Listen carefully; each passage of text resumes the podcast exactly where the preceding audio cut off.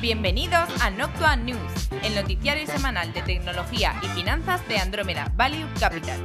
En media hora comentaremos las noticias más relevantes de estos sectores. ¡Comenzamos!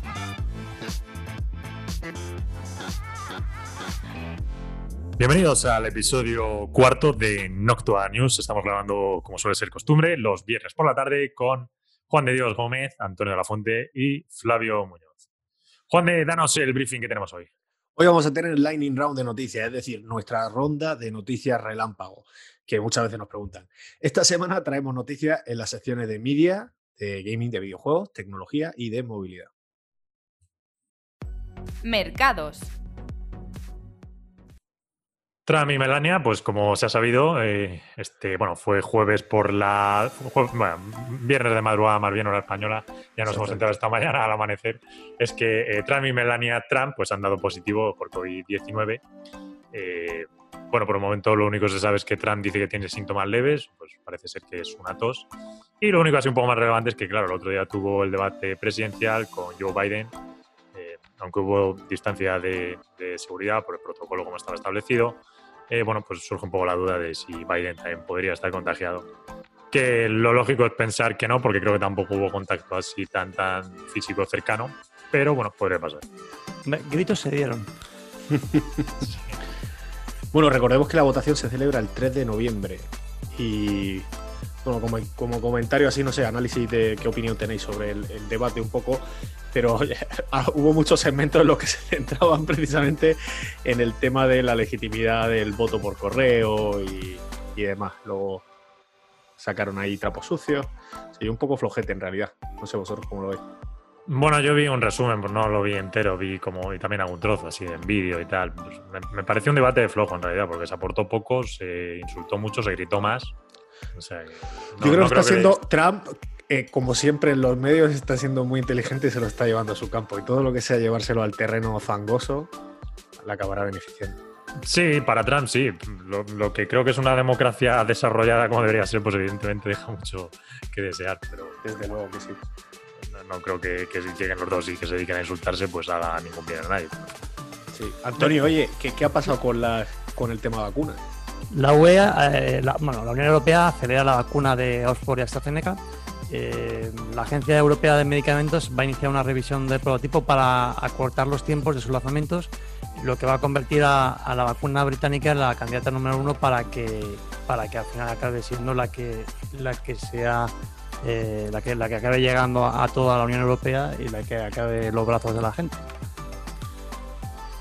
Se acelera un poco más, ¿no? Eso está bien. Por cierto, que con esto de lo de Inglaterra me he acordado, a raíz también de lo de Trump, eh, decían esta mañana que por lo visto eh, Boris Johnson, desde que contrajo el COVID-19, a las encuestas que se hicieron con posterioridad, eh, sufrió un repunte positivo. Es curioso, ¿no? entonces, bueno, lo único, por si podría correlacionarse con Trump, ¿no? Y que ahora después de esto, pues no sé, lo mismo la gente. No entiendo muy bien cuál es la relación, pero el caso es que en Inglaterra pasó, entonces no sé si podría pasar.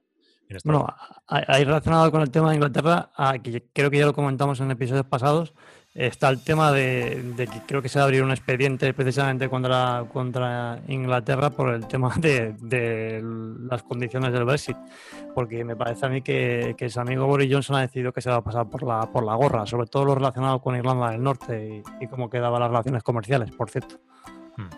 Y luego, por otro lado, en relación a lo que dices tú de la correlación con las encuestas, el haber sufrido COVID con las encuestas, yo creo que este hombre no es tonto y de hecho ya la estaba jugando en Twitter poniendo que bueno, que de esto salimos todos unidos y tal. Entonces, ah, pues no lo he visto. Yo creo que este, este hombre no, no, no, da punta sin hilo. Sí, a su manera, está claro, sí, sí. Media. Esta semana vamos con la parte directa de Lightning Round porque no tenemos gran noticia de media. Entonces, en primer lugar, lo que comentamos hace algunas semanas en Disney Plus, que iba a lanzar esto que llamaban Group Chat, es un sistema por el cual hasta siete personas pueden ver un contenido de forma simultánea, pues ya está, ya están abiertos, ya se puede utilizar. Eso sí, se permiten solo emojis en la comunicación, no hay chat. Voy a hacer que critiques a Disney. Ojo, ¿Habrán dejado las, las, caquitas o no? No lo sé. Puedes poner Mickey Mouse triste. Yo también. Bueno, seguimos. Spotify anuncio, anuncia junto a Warner Bros. Batman and Byrne. Eh, un podcast que relatará una historia de Batman basada en los cómics con la colaboración del guion, eh, en el guion perdón, de David Goyer, que ya trabajó para producir Batman Begins. Sí. Google, Bueno, decir simplemente que esto estará solo de manera exclusiva en Spotify, claro, en, su apuesta por la parte de podcast. eh, Google pagará un billón a periódicos durante los próximos tres años para que desarrollen noticias mejor adaptadas a Google News Showcase. Eh, Google News Showcase será una pestaña dentro de Google News donde se podrá ver estas noticias que se adaptarán al usuario con acceso a contenido de noticias de pago. Esto será siempre así eh, en aquellos países donde existe un, eh, donde ya existe realmente este servicio. Porque, por ejemplo, en España, debido al bloqueo por parte de la prensa nacional, pues eh, se cerró la división. Creo que comenzaban el servicio en Alemania y en Brasil. Sí, efectivamente. Sí, aquí como no hay Google News, pues nada, no, no tendremos nada. Eh, luego Google igualmente copia a Roku, es este dispositivo para que los, las televisiones puedan acceder a los servicios de streaming, ¿no? Una televisión pues como el Fire TV o, o el Chromecast que tenemos aquí en España, pues Roku es el competidor americano que en Europa no está. Bueno, pues eh, eh, en este caso eh, Google copiaba a Roku y lanza su nuevo Chromecast con mando. Como dato interesante, incluye eh, dos botones para acceder al servicio de manera directa, que son YouTube y Netflix. Que evidentemente, pues YouTube no ha pagado, pero Netflix ha pagado para estar ahí. Ha pagado, pero también lo han dejado que esté. Sí, es decir, también, también. O sea, son los dos baluartes del, del corte del cable y bueno, yo creo que bastante asentados, ¿no? Bastante importancia. Leí una estadística hace relativamente poco, yo creo esta semana, diciendo que ah, del tiempo que habían robado a la visión de cable, creo que se lo repartían prácticamente a estos dos, entre tanto YouTube como Netflix. El consorcio de propietarios de pequeños teatros y cines en Estados Unidos estiman que el 69% quebrará durante los próximos meses a menos que reciben ayudas. Pues Qué bien lo de la ayuda, ¿eh? Sí. no está mal. La revista Playboy, valorada en más de 400 millones, vuelve a cotizar a través de una SPAC después de que en 2011 se privatizase. ¿Cómo estará el tema de las SPACs que tienen que acabar comprando Playboy? Ves. ah, bueno, por cierto, una Yo- SPAC. Bueno, vamos a explicar Sí. una SPAC, claro. Una SPAC es. eh, esto es un vehículo que lleva existiendo toda la vida. Lo que pasa es que llevamos dos meses que se han puesto de moda. Básicamente, una SPAC es pues, eh, un dinero que va a cotizar, cuyo objetivo va a ser el funcionamiento como una especie de cheque en blanco. Es decir, se levanta un capital por un importe, pongamos un billón, y ese billón va a, ser, va a consistir en comprar una empresa que es privada. Pero como ese billón ya cotiza en bolsa, lo que consigue la empresa privada cuando la compren es su acceso inmediato a bolsa, sin tener que realizar el proceso típico de un IPO. Entonces, eso, ese, es, el formato normal, vamos. De hecho, pasó el año pasado, por ejemplo, con Virgin Galactic, esta compañía de Richard Branson, que, bueno, es la de los viajes, que intenta los viajes, eh, bueno, por fuera, no no llega a ser del todo en el espacio, ¿no? Como la última capa de la atmósfera. Eh, pues bueno, eh, ese proyecto está ahí. Lo hizo Chamat, ¿no? Chamat Sí, Pali se llama Zapatilla. Pareja Patilla, efectivamente. Bueno, Exactamente. Sí, pero que quería explicar un poco lo de Virgin Galactic para el que, que Sí. creo que a la gente le suena, ¿no? Me liado un poco al explicarlo, pero, pero bueno, que es Sí, ha, ha tenido un poco de hype, como dicen en el argot, ¿no? Un poco, se ha comentado en redes y demás. Yo lo, de- lo del concepto también para que la gente, o sea, hay una cosa que no me he estudiado yo bien y es si esto, yo entiendo que sí, ¿no? O sea, al final, esto al final no deja de ser levantar un fondo, lo que lo única, la única cosa es que cotiza, o sea, porque luego por otro lado, pues eh, si tú no haces ningún acuerdo a lo largo del tiempo, no sé yo eso cómo, cómo, cómo están desarrollados y tal, es lo que me falta. Bueno, eh, el último ellos- punto que me. No sé si tú lo has visto. Sí, yo lo sé, yo lo sé cómo funcionan esos. Eh, tú cuando levantas el SPAC tienes una temporalidad que le pones. Por ejemplo, tres años para realizar una operación. Vale, Tres años nada se devuelve el dinero a los inversores. claro, vale, vale, entiendo. Entonces, lo que pasa es que, claro, las SPACs son curiosas porque, si, a ver, si tú levantas X dinero y lo dices, y va a ser la acción, va a haber tantas acciones, ¿vale? Ese es un dinero que está ahí, es fijo, es liquidez. Entonces, ponte que la acción, bajo ese cálculo, vale 10 dólares. Pues la acción debe valer 10 dólares hoy y hasta el día antes en que se anuncie una operación. Cuando ya hay una operación, puedes empezar a especular. Pero claro, con esto de las SPACs y sobre todo hoy día ocurren cosas muy curiosas, que una sale por un valor de 10 y la gente ya asume que van a realizar una operación, que vete tú a saber, que lo mismo es dentro de dos años, ¿vale? Pues no ha salido el folleto y ya la suben el primer día un 20%. O sea, si dices... hay- "Mm, hay dos cosas- no cuadra". Ah, a mí hay otra cosa que también me preocupa y es que en uno de estos casos, yo creo, no sé si era el de Chamat o algo así, eh, es una forma de pasarte la regulación por el arco triunfo. Y me explico. Creo que la última que hicieron o cerraron eh, salió la CNBC, que es un canal pues, con bastantes, que es bastante seguido en el mundo financiero allí en Estados Unidos. Y salió uno de estos hombres que había realizado la, SPAC, eh, pues hablando de la empresa y poniéndola por las nubes, hablando de pues, bueno, su tesis de inversión realmente, ¿no? Que no deja de ser al final una opinión. Claro, eso con la empresa, digamos, con las acciones, o sea, tú podías comprarlas. Y también, es, también tiene un funcionamiento doble, ¿no? Porque es como, en cierto modo, direct listing, no hay ningún tipo de... O sea, la gente o el management puede vender sus acciones al empezar a cotizar cuando se cierra la operación. Bueno, porque cotizar sigue cotizando, es decir. Luego hay otro, hay otro error, creo, que es el de llamarlo cheque en blanco, no por el tema de valoración y demás, que eso es, pues oye, tú levantas un capital y ese es depende de lo que cotice ese capital, ¿no? Pero tú levantas un capital y es limitado. Es decir, yo, creo que lo de, o sea, para mí, ¿eh? Lo de cheque en blanco es más para ver dónde metes tú los fondos y demás, ¿no? No sé. Eh, una, pregunta que igual me puedes... hay un poco de, concepción ahí que, hablan siempre de cheque en blanco y tal. Oye, esto no es un cheque en blanco, plan de pon lo que quieras aquí. Una, una preguntilla que igual me puedes aclarar. cuantitativamente hablando, ¿eh? Eh, presenta, o sea, tienen que, ¿están obligados eh, a estar cotizados a presentar cuentas? Sí, las trimestrales. Lo que pasa es que no hay novedad ninguna, claro. Pero sí, sí. Claro. Hombre, todos los años se sigue auditando y tal, o sea que tienes un gasto mínimo que se tiene. Sí, sí, se tiene que. O sea, estás cotizado, te reflejas todos los datos que te pide la SEC. Respecto a lo que dice Juan, que es verdad, en cuanto es el disclose que tú puedes hacer, es decir, las explicaciones a nivel de tesis de inversión de la compañía me parece más laxo. Es decir, yo no sé hasta qué punto eso está bien regulado o es verdad que hay un poco vacío y tal, porque lo que dice Juan de, a continuación de eso, el propio CEO de Octa salió diciendo, oye, a mí esto, el día del IPO, digo este tipo de cosas y el puro que me mete en la y me, y me meten en la cárcel. Claro. Claro, entonces. Yo creo que ah. es, la segunda derivada. Mira, aquí, aquí hay dos, dos oleadas claras. Y es una, la, la puesta en valor por un sector del mundo de la inversión, que son los venture capital de direct listing, ¿vale? Diciendo que se deja mucho dinero en la, mesa. Esto en palabras de Bill Garley, que es uno de los grandes, eh, digamos, de, las personas de relevancia dentro del mundo del Venture Capital, diciendo que se deja mucho dinero en la mesa. Eh, a, la hora de hacer el proceso del IPO. Es decir, oye, no me están valorando realmente la empresa correctamente al hacer este proceso y por tanto yo estoy dejando de ganar dinero.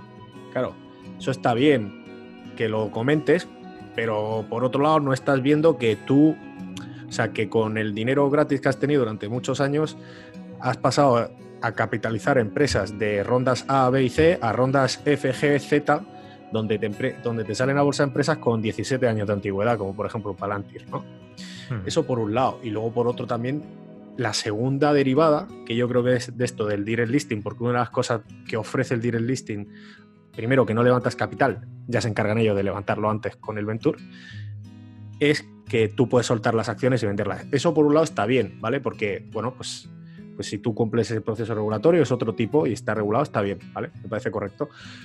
El tema este de tener acceso a medios de comunicación donde además puedes darle mayor relevancia es lo que yo os comentaba que me preocupaba un poco, ¿no? Y que puede llegar a oye, hasta confusión a gente, ¿no? Y, lo que tú comentabas antes, todavía no se ha cerrado la operación y a lo mejor te está saliendo un hombre a contarte su tesis o su teoría de inversión que puede ser verdad o puede ser que no, que no salga, ¿sabes? No sé. Sí, Estas cosas hay que cogerles, o sea, hay que cogerlas con calma.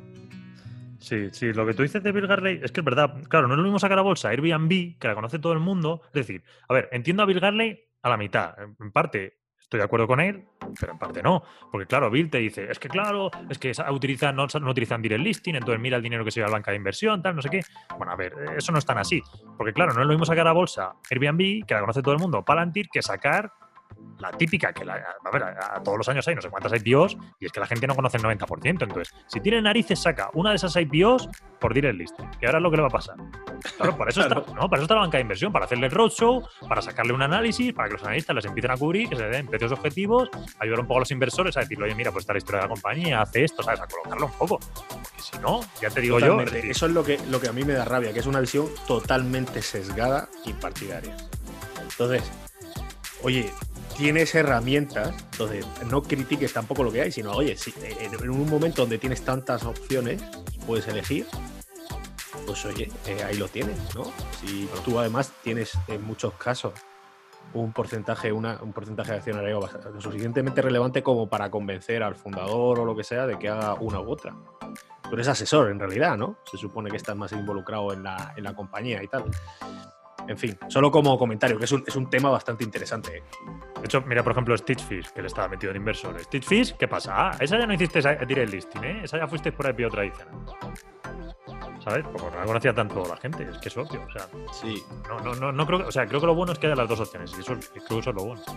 Limitar una sola, pues tiene sus peligros. Eh, Vale, eh, bueno, vamos a la parte de estrenos de streaming, que como dijimos la semana pasada, eh, vamos a contar un poco lo que es así lo principal de cada servicio o de un servicio si es que esa semana solo hay algo importante. Eh, entonces, bueno, esta semana como lo gran, la gran cosa así, la gran, el gran estreno que tenemos es para el sector femenino, ojo, o más enfocado para el sector femenino, aunque la crítica creo no la ponía mal, es Netflix Emily en París. Que bueno, creo que sigue un poco la estela de estas series tipo la de Sexo en Nueva York o Gossip Game y tal ahí está, una candidata. Y yo la semana pasada comenté la de Terán, eh, me he visto así por, por dar mi opinión muy ligera, eh, los tres capítulos que tenía Apple TV y bueno, eh, hombre, la parte de hacking, como en todas estas películas, creo que nos hace muy bien y creo que a veces se vuelve un poco difusa. Pero bueno, está más o menos entretenida. ¿Alguna otra recomendación, Juan de? No, yo nada, no traigo nada nuevo esta semana. que por cierto, Antonio, la que tú dijiste, aquella de ¿Cuál era? La de HBO. Es que estaba en HBO Max. ¿Cómo sí, eso es. La de Rise by Wolves. Esa, esa, esa, la de los lobos. Em, esa, claro, aquí en España se ve, lo, he buscado en TNT, macho. Eso es, eso es cable, tío. Eso es, eso es el mundo antiguo. Eso no puedo ver. Eh, no te enfades. Eh. No, es que me puse a buscarlo en HBO. Y digo, pues esto no está aquí. Y ya lo miré en internet y digo, ah, pero sí que sale en. intentamos hacer un apaño y luego, luego lo hablamos, a ver cómo lo hacemos. luego lo hablamos. Jugando al despiste. Antonio. Hola, aprovecho este minuto para agradecer a Andromeda Value Capital, el fondo de inversión líder en tecnología, el hacer posible este podcast. Andromeda Value Capital es un fondo de inversión que cuenta con la máxima valoración Morningstar, ha sido reconocido en medios de prestigio, invierte mayoritariamente en empresas tecnológicas en Estados Unidos, no tiene compromiso de permanencia y el importe mínimo para contratar es simbólico, de 10 euros. Si estás pensando en invertir a largo plazo, contacta con Andromeda Value Capital por email en info@andromedavaluecapital.com. Andromeda Value Capital, análisis de datos para la inversión inteligente.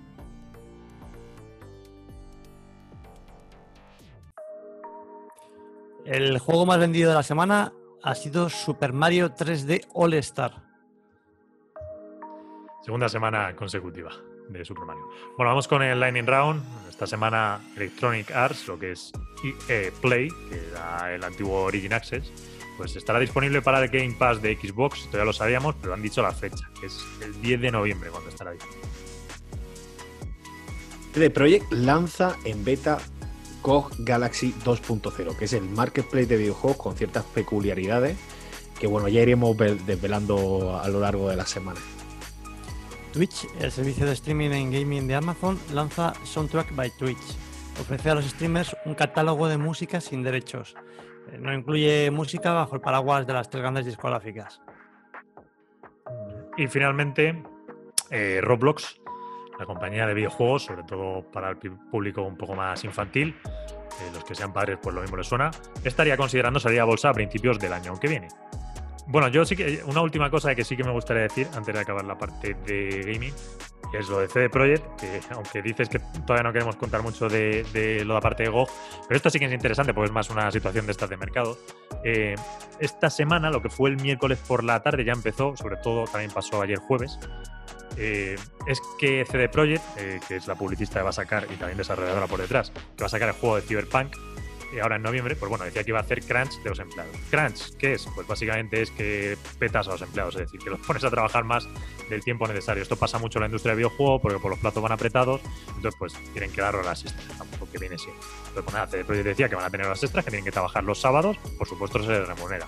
Y la gente, que esto suele ser bastante típico del mundo de los videojuegos, pues echaba pumarajos por la boca, se volvía loca en Twitter y decía que CD Projekt, ¿qué tal? Bueno, los inversores se asustaban y creo que CD Projekt pues, caía, no sé cuánto iba a caer, un 8, un 9, algo así. Sí, sí, Llegó a caer, sí, sí, cayó, cayó con fuerza. Sin embargo, ese mismo día tenías lo que es la Go Galaxy 2.0, que es una cosa que nosotros ya sabemos que estaba ahí, que es terriblemente interesante para la industria, que trae un montón de cosas que, que, pueden romper bastante aquí la película de lo que va esto, y sin embargo, pues tenías el cortoplacismo de la gente, o, o, más bien lo que es la ineficiencia del mercado de todos nos centramos en esta historia de los crunch, que es algo esperable, que siempre pasa, que, y que cuando pasa, pues a todos los inversores les da igual, y ese día le pegan un tortazo a la compañía, y de la Go Galaxy 2.0, pues básicamente ni caso. Entonces, bueno, pues esas cosas que ayer lo estaba viendo yo diciendo, pues fíjate cómo todo el mundo mira a un lado y cómo creo que es interesante mirar a otro. Tecnología. Empezamos directamente con la Lightning Round, esta vez de tecnología, por supuesto. Y tiramos con Amazon, que planea tener para 2023 5.300 empleados en Vancouver frente a los 2.700 que tiene ahora mismo, para así favorecerse de las ventajas fiscales que presenta la zona. Tal y como anunciamos en el otro, en el otro noticiario, el Prime Day de Amazon eh, ya oficialmente va a ser los días 13 y 14 de octubre. Y bueno, noticia de última hora que me entra aquí en el Wall Street Journal, Joe Biden y la mujer han dado negativo en COVID. Vale, ya, nos ha fastidiado el episodio, genial. Vale, bueno, Microsoft lanza una plataforma preparada para el 5G. Eh, sigue aquí los pasos de AWS Wavelength, que este ya lo conocemos, y que bueno, está ganando cierta fuerza en los últimos meses. Así que evidentemente Microsoft, que por supuesto no es el único, tampoco es el único AWS que están aquí metidos, pues, quiere entrar con fuerza. Siguiendo con la guerra del 30%, el take rate que cobra Apple en su plataforma de desarrolladores, anunciaban que durante lo que resta de 2020 no cobrará dicha comisión a los eventos en vivo de Facebook en los que vendan artículos, los que se vendan artículos. Esto, sin embargo, no afectaría a los que hagan streaming de videojuegos o curiosidad. Nota al dorso, eh, dado que el periodo de incubación es amplio, por lo menos siete días, ocho, si no más, eh, tendremos noticias sobre eh, la mujer de Biden y Biden en respecto a que se tenga que hacer más test. Si era negativo o positivo. Y retomando de, nuevo, en la misma línea, Google anunciaba que en su nueva actualización del año que viene, Android 12 revisarán estos términos para hacerlos más aceptables por la parte de desarrolladores. Y esto es en mención o en relación al tema de, que comentaba Juan de, los cobros. Sí, take rate del 30%. También, siguiendo con la misma, porque la verdad es que ha estado bastante tema esta semana, eh, en la India un consorcio de startups levantaba la voz respecto a este 30% de, del take rate que Google les aplica. Finalmente, para acabar con, esta línea argumental que hemos desarrollado, el juez de instrucción del Distrito Norte de California, eh, que está pendiente del caso de PIC contra Apple, eh, pues eh, en, el que ha recaído por su jurisdicción, establece que el juicio acerca del asunto se en julio, se celebrará en julio de 2021 y que debido a las implicaciones sociales no solo se haga frente o sea, no solo se, lleve a cabo por los jueces, sino que se cuente con un jurado popular. Un, inciso y es, oye, recordemos cómo está la estructura esta, de forma esquemática, y es, por un lado, hay dos melones abiertos que lo hemos comentado aquí, que es el tema de la distribución a través de la App Store, donde está ese take rate, y luego el tema de los pagos, que es los pagos cuando tú ya tienes la aplicación y quieres comprar alguna otra cosa. Y ahí es donde va el juego. Ya veremos a ver cómo se va desarrollando. Y el tema este que, comentamos aquí del jurado, que tiene bastante relevante. Sí, el jurado. O sea, el jurado, de hecho, es lo que yo creo más. Bueno, creemos aquí, porque el otro de hecho, lo debatimos. Es lo que tiene más posibilidades que caiga el balón del lado de Epic. Porque creo que si se argumenta bien, y se puede argumentar muy bien, que restringe la competencia, la gente lo va a entender así. Además, que, es decir, creo que creo, creo que eh, el, que está más cerca del lado de desarrollo, de la parte de desarrollo de las apps en, estas, en estas plataformas, pues lo nota. Entonces, creo que eso se puede vender, que, está ahí en el calado popular, tal vez todavía no ha emanado, pero, pero si se argumenta bien puede salir y esto puede ser un engorro para, para Google y para Apple. Sobre todo tal vez para Apple, que es incluso más abusiva. Depende, ver- veremos los presupuestos de marketing que destinan a esto, claro. Bueno, sí, claro. Eso no lo, vender- no lo verás. Porque, porque esto ha empezado ya. O sea, si hay un jurado, eh, ya empieza el bombardeo ¿Qué de. te apuestas? ¿Qué te apuestas? Que, bueno, tampoco. Pero cuando haga ahora Apple eh, la presentación del iPhone en octubre, eh, que en principio va a ser en octubre, eh, veremos si nos suelta alguna pollita de estas, ¿eh? Desde luego que sí. Y bueno, la que sea ¿Alguna seguro. campaña, algún anuncio? No en el sentido de nosotros apoyamos a nuestros desarrolladores y tal. Y por supuesto, segurísimo, eso ya sería el año que viene en junio en la de desarrollo, antes, además antes de, antes de este, en la de los desarrolladores de Apple, bueno, eso va a ser una fiesta de en plan, nosotros somos los mejores, mira cómo os tratamos, mira tal. Si, O sea, en, realidad, sí. si en realidad somos un open source. No, pero sí que es verdad que en realidad, o sea, el caso que puedes montarte es, oye, que si lo hemos hablado, sobre todo por la parte de la distribución, es, oye, ¿te acuerdas de cuando pues, te descargabas el programa este y te iba con virus y te iba tal y pagabas no sé cuántos euros por tal? ¿Sabes? O sea, A ver, si yo la parte de la plataforma la compro, es decir, o sea, que acepto el argumento. La parte de no estoy distri- todo, no la estoy del todo de acuerdo, ¿cuál? pero aún, aún ¿la de la distribución o la de los pagos? La de la distribución, la que no pasó la de los pagos. O sea, de Ya, yo la de la, de distribución estoy de acuerdo, tío. O sea, yo, veo que es un poco en, en la primera vez, en el capítulo 2, creo que co- comentamos, que fue la primera vez que comentamos así un poco más en profundidad. Yo con el de la distribución al final, oye, ahí tienes argumentos para defenderlo. O sea, no te Sí. puedes posicionar en contra totalmente. Y al final, pues, oye, esto puede acabar en bajar el take rate o regularlo. No lo sé. Pero lo de los pagos, No, los pagos mucho más. Sí que creo que, y tú lo defendías muy bien, ¿eh? oye, yo creo que ahí tienen más bazas de que pierdan la batalla. Bueno, hay dos frentes muy gordos, ¿eh? a ver cómo acaban. Eh, vale, y Amazon lanza eh, One Palm, de, palma, de palma de mano, una opción para pagar efectivamente con la palma de la mano en las tiendas físicas que Amazon tiene en Estados Unidos, porque no tiene tiendas físicas en otro sitio por el momento. Y bueno, esta opción estaría en beta todavía. Ya, ya tendrían también, eh, ya no solo tu huella dactilar, sino toda tu manaza. para que no haya duda. Y además es curioso porque también hace un mapeo de las venas y tal. O sea, eh, es, es- es Y- interesante. Igual te puede decir cómo tienes el colesterol y todo, ¿no? Sí, Te hace el tarot, te, te- te lee el tarot, ¿sabes? Compras yogur y dice, Uy, qué Oye, mal te hazte- ¿eh? pásate por el médico, anda. Sí, ¿no? Qué mal te veo, la línea de la vida. que- que- que te has comprado yogures, pero el otro día te compraste una, una torta de chocolate, niño. Recomendaciones de productos, ¿no? Sí. Ay. Bueno. Ah, sí. perdona. Sigue, sigue, sigue, disculpa. Nada, dale, este. Oracle añade funcionalidades de inteligencia artificial y un agente artificial de ayuda eh, a su solución cloud. Eh, a Google la han aprobado por fin la, su adquisición de Fitbit. Y el mundo al revés, China estaría valorando un caso de competencia desleal, lo que se suele llamar en inglés el antitrust, después de que Huawei criticase que Google controla el sistema operativo Android, eh, que como sabemos, pues su estándar sobre el que está montado se basa en Linux, que es obviamente libre, open source. O sea que aquí que China... Es de risa, o sea, que hagan... es- Me, me, me, me da, me entra la risa. ¿eh? Bueno, pero a ver. Básica- eh, básicamente es, bueno, como nos están fastidiando con lo de Huawei, Claro. pues, pues va a ver dónde rascamos, ¿sabes? Facebook lanza comunicación cruzada entre las apps de Messenger e Instagram, Cross App Communication. Dos temas a destacar. No es necesario tener cuenta en ambas apps para comunicarse entre ellas y hace más difícil que se separen. Todo esto en relación a los últimos comentarios pues, un poco sensacionalistas que promueven la separación pues, de, la, de Facebook con Instagram, por, como sabemos, porque Instagram fue adquirida por Facebook hace años.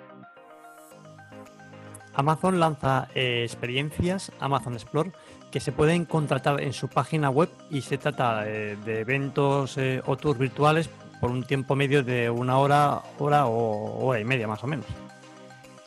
Y Salesforce, que hace unos meses presentó su solución Work.com, es un sistema para gestionar la vuelta al trabajo físico de los empleados y sus relaciones con la empresa, tanto desde cuando estaban en casa como ya en la oficina, pues esta semana anunciaba Work.com, pero para vacunas, que se centrará en gestionar el proceso de vacunación de los empleados pues, cuando la vacuna esté en el mercado.